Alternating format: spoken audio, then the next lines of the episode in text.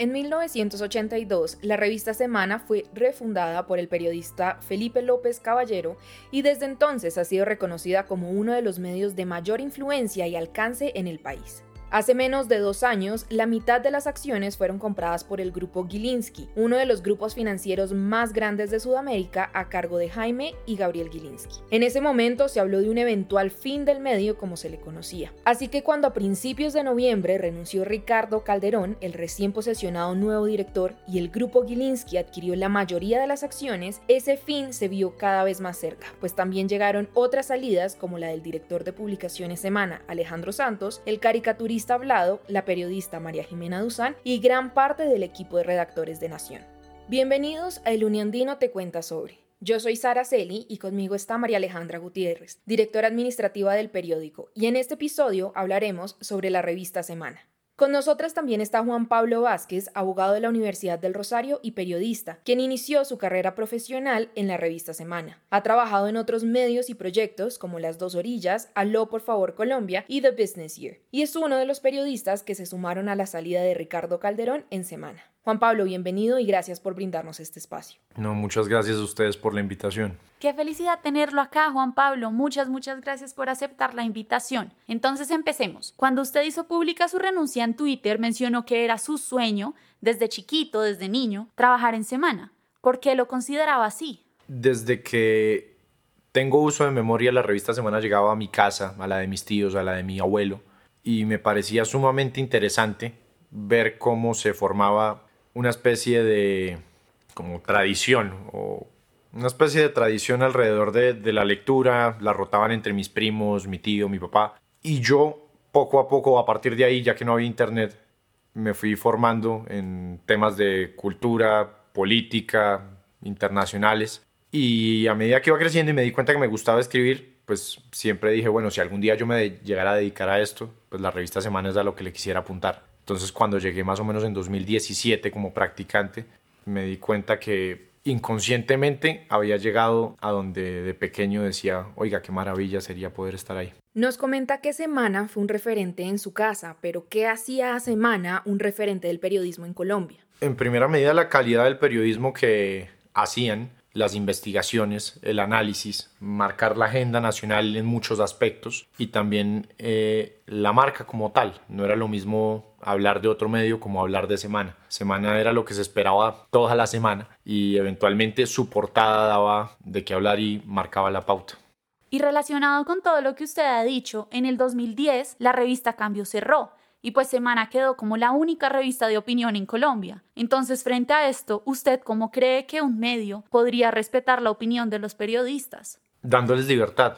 Eh, sin duda la libertad es pieza clave y si bien hay posiciones editoriales, esto no tiene por qué menoscabar la capacidad que tiene el periodista de investigar, analizar, escribir y posteriormente publicar. Creo que las dos cosas se pueden hacer perfectamente y fue lo que Semana durante muchos años logró mantener una especie de equilibrio. Si bien el discurso político cada vez se hacía más o cada vez se hace más polarizante, eh, si uno va y mira fijamente, Semana sí tenía una posición editorial, pero esto no llevó a que dejara de hacer lo que hacía, investigar, denunciar, eh, destapar y bueno, lo que les digo, se pueden hacer las dos cosas sin ir en contravía la una de la otra. ¿Cómo era el ambiente en la revista desde que entró hace tres años y cómo ha evolucionado? De mucha camaradería, me acuerdo. Éramos un grupo de gente supremamente capacitada, inteligente, muy buenas personas y bueno, como todas las empresas, ¿no? A medida que yo entré, fueron cambiando, otros se fueron a otros medios o renunciaban o renunciaban o en algún recorte lastimosamente salían, pero digamos que el ambiente seguía siendo bastante bueno, no, no había ninguna pues ningún choque o ninguna molestia, por lo menos desde donde yo lo percibía. Sin embargo, sí desde que hubo el cambio de, o bueno, este nuevo cambio de enfoque, donde se le apostaban otras cosas, sí habían unas nuevas exigencias, unas nuevas metas en cuanto a qué tanto se publicaba, cuántos clics y demás. Pero hubo un momento en el que usted dijo, aquí empezó a decaer todo. Por lo menos desde donde yo lo percibía, no. El equipo en el que yo estaba trabajando me sentía muy a gusto, muy cómodo sentía que todos los días había un reto nuevo y nos esforzábamos al máximo. Ahora estoy hablando yo que soy o pues era un periodista raso, quizá desde más arriba podía percibirse, no puedo hablar en nombre del resto, pero desde mi perspectiva y no. ¿Qué significó para la revista la salida de Daniel Coronel y Daniel Sampero Espina y luego la de Ariel Ávila y ahora el cambio de rol de Ricardo Calderón? Estamos hablando de un periodo de tiempo largo, ¿no? Porque primero salieron Daniel Coronel y Daniel Samper. Posteriormente sale Ariel, que eso es recientemente, y ya finalmente Ricardo. Recuerdo que cuando salieron Daniel Coronel y Daniel Samper, yo en ese momento no estaba en semana.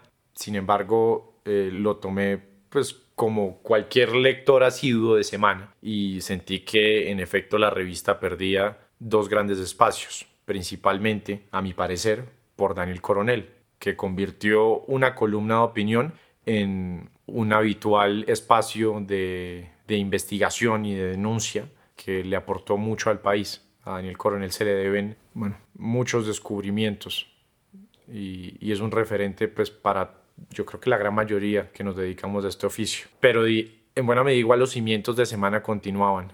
Ariel era nuevo en semana, es un, es un señor bastante talentoso, también con muchas investigaciones y denuncia. Sin embargo, él estaba ya más afiliado al, al canal, que es este nuevo proyecto que, que, se quiere hacer o que se empezó a hacer con la era digital de semana. Y su salida también fue un golpe, pero digamos que la estocada final fue, fue la salida de Ricardo, que me atrevo a decir que y respetando tanto a Ariel como a Daniel Coronel, que son dos personas supremamente talentosas, pues Ricardo hizo de semana en buena medida lo, que es hoy en día y le dio el prestigio. Ricardo se ha ganado cuánto premio de periodismo puede existir. Entonces, pues ya sin Ricardo quedaba uno como con la duda, venga, ¿para dónde vamos? Eh, ¿En qué se va a convertir esto? Como lo mencionamos antes, con la salida de Ricardo Calderón, renunciaron otros 15 periodistas, entre ellos usted. ¿Podría decirnos cuáles fueron los cambios que incomodaron al equipo periodístico y también qué motivó su salida? Solamente puedo hablar por mí, no puedo hablar por los demás. Adicionalmente no tengo claro a qué le apuntan las nuevas directivas de, semana, entonces yo, si yo especulara sobre ello, sobre ello estaría, estaría mintiendo. Sin embargo, sí puedo decir que nos sentimos en una falta de sintonía con la salida de Ricardo, dado pues que Ricardo era, o para todos es nuestro referente, y además aportaba a semana su columna vertebral o bueno, su, su aspecto más interesante, que eran las investigaciones y demás. Entonces puedo decir que fue la salida de Ricardo lo que nos motivó a muchos a dar un paso al costado, o por lo menos a mí.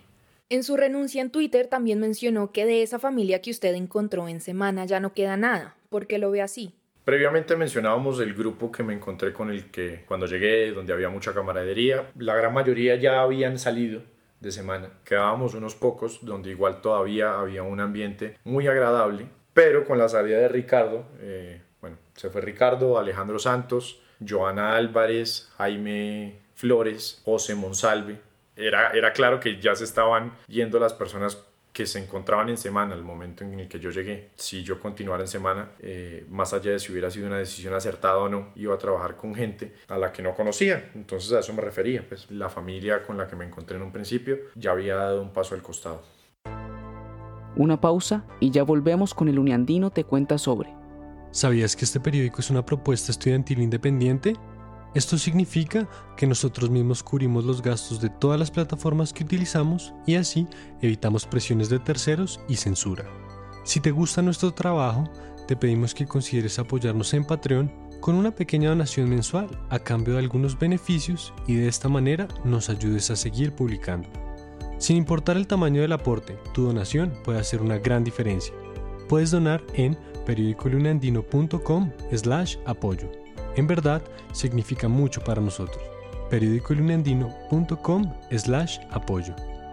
Hola, soy Natalia Giraldo, directora del Uniandino TV, y quería contarte que ahora tenemos canal de YouTube, donde estaremos subiendo contenido exclusivo. Suscríbete y dale like. Saber que te interesa realmente nos anima a seguir trabajando. Entonces, con la virtualidad, con todo lo que ha pasado, han aumentado los espacios de opinión y pues también su consumo. Y vemos personas pues de todo tipo de profesiones participando. ¿Usted cree que cualquiera con micrófono ya podría ser considerado un periodista? Considero que no, porque adicionalmente hay que hacer una distinción entre el periodista que investiga, analiza e informa y quien opina. Creo que también ahí hay una falta de, no sé si pedagogía con la audiencia. También se le llama periodista a, a mucha gente o se hacen llamar a sí mismos periodistas, sin embargo, no advierten que lo que están haciendo es opinar a partir de unos hechos y no dar información verídica. Entonces yo creo que el error no está en opinar, sino el error no está en advertir que se está opinando. Y entonces ahí se entra en esta línea gris o esta ambigüedad entre si se informa o se opina. Y muchas veces nosotros, llámese oyentes, lectores, televidentes, podemos caer en el error y de tomar como cierto una opinión, cuando pues una opinión es, es bueno, una opinión no es un hecho cierto, no se debe tomar siempre como verdad porque a partir de ahí también pueden estar impregnados ciertos prejuicios, eh, experiencias, antecedentes y demás. Otro fenómeno que está pasando tanto en Colombia como en el mundo es que grupos económicos están empezando a comprar los medios. ¿Esa influencia se siente en la redacción? Necesariamente se tiene que sentir porque pues es gente que está poniendo un capital dentro de una empresa. Sin embargo, eso no tiene por qué afectar eh, la independencia del medio. Que si lo hace, bueno, pero no tendría por qué. Como ejemplo pongo el caso del New York Times. Carlos Slim es el, pues tiene una serie de acciones allá y el New York Times, sin embargo, esto ha utilizado pues este capital para aumentar el número de suscriptores, ser un periódico totalmente sostenible a partir de lo digital y sigue siendo un referente en el periodismo a nivel mundial. El espectador es otro caso muy interesante en Colombia donde uno también puede evidenciar que sucede esto. Entonces, si bien contribuye en un principio, pues porque es plata que está ingresando y está haciendo además que un medio periodístico sea rentable, que es algo además sumamente difícil hoy en día. Eh, creo que si eh, quien pone el dinero, pues en este caso el magnate, eh, entiende que es una inversión para hacer mejor periodismo y demás, no tiene por qué afectar la independencia del medio. Suponiendo que es casi inevitable la compra de medios por parte de estos grupos financieros,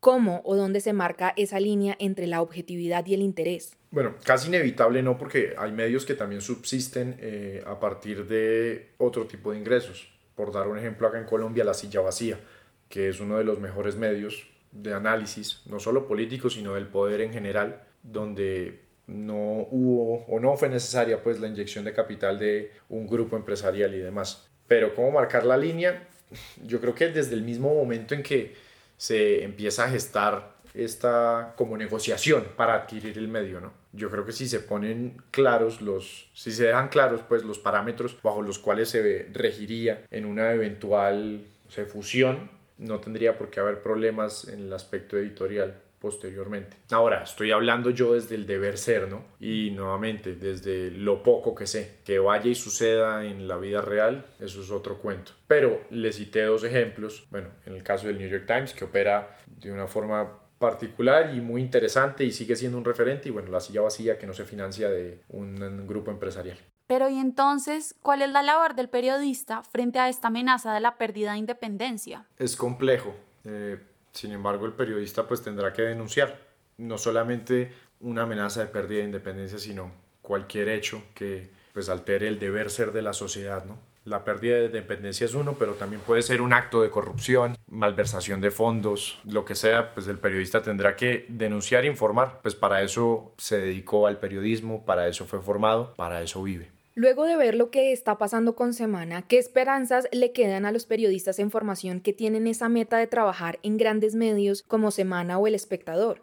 Yo creo que los periodistas, o bueno, los estudiantes que se están formando y aspiran algún día a ser periodistas, pues tienen que seguir queriendo hacer el mejor periodismo posible. Si lo vayan a hacer en semana, el espectador, el tiempo, un gran medio, bueno, eso solo lo dirá el tiempo, o sea, solo lo dirá el paso del tiempo. Sin embargo, estoy seguro que si le meten todo el empeño y, se enfocan en la investigación, el análisis, en la información sobre todo, sobre, eh, en una época en la que las fake news y la polarización son o pues predominan, eso es garantía de éxito eventualmente. No sé si ya, no sé si sea un éxito inmediato pues, pero es a lo que le deben apuntar. Frente a todo esto que usted vivió y frente a todo esto que nos ha contado, ¿qué nos podría quedar de aprendizaje? Yo creo que los principios no se negocian no solamente en el periodismo, sino en la vida en general. Y si uno tiene un norte claro, pues debe apuntarle a eso.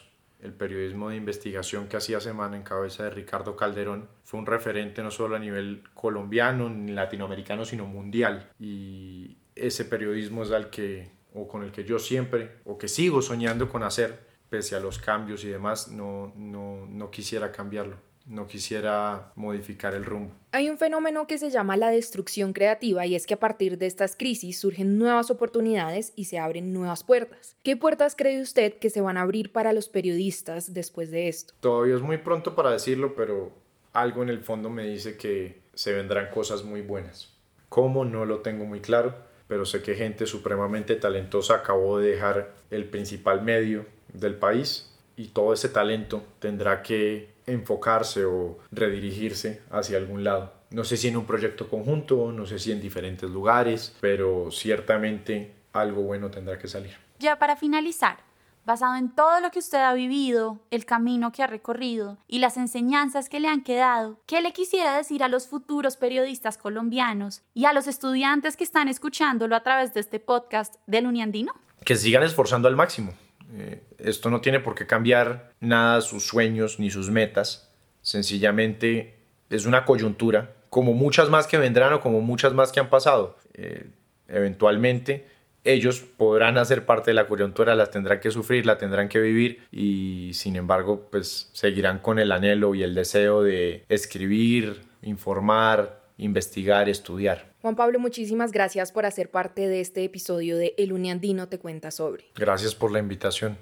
Eso es todo, muy amables. Estamos convencidas de que se vienen cosas enormes para su carrera. Muchas, muchas gracias por las palabras que estamos seguras motivarán a muchísimos estudiantes. Esto fue El Uniandino te cuenta sobre. Gracias a quienes participaron en el panel. Podcast El Uniandino en su versión de cuarentena se graba y se produce desde casa. En la dirección, Sara Celi. En la composición y producción musical, Laura Cáceres y Juan Pablo Guerrero. En la producción editorial, Luis Ortiz. Y en la reportería, José Perilla. Este episodio fue posible gracias a las contribuciones de nuestros Patreons. Muchas gracias Juan Albán, José Perilla, Norba Isabel León y Juan Felipe Boniviento. El Unandino es una propuesta estudiantil y fue fundado en 2017 por Elizabeth Bernal, Catalina Dueñas, Julián Ortega, Carlos Bueno, Paula Orozco y Alejandro Lozada. Nos oímos en otra ocasión.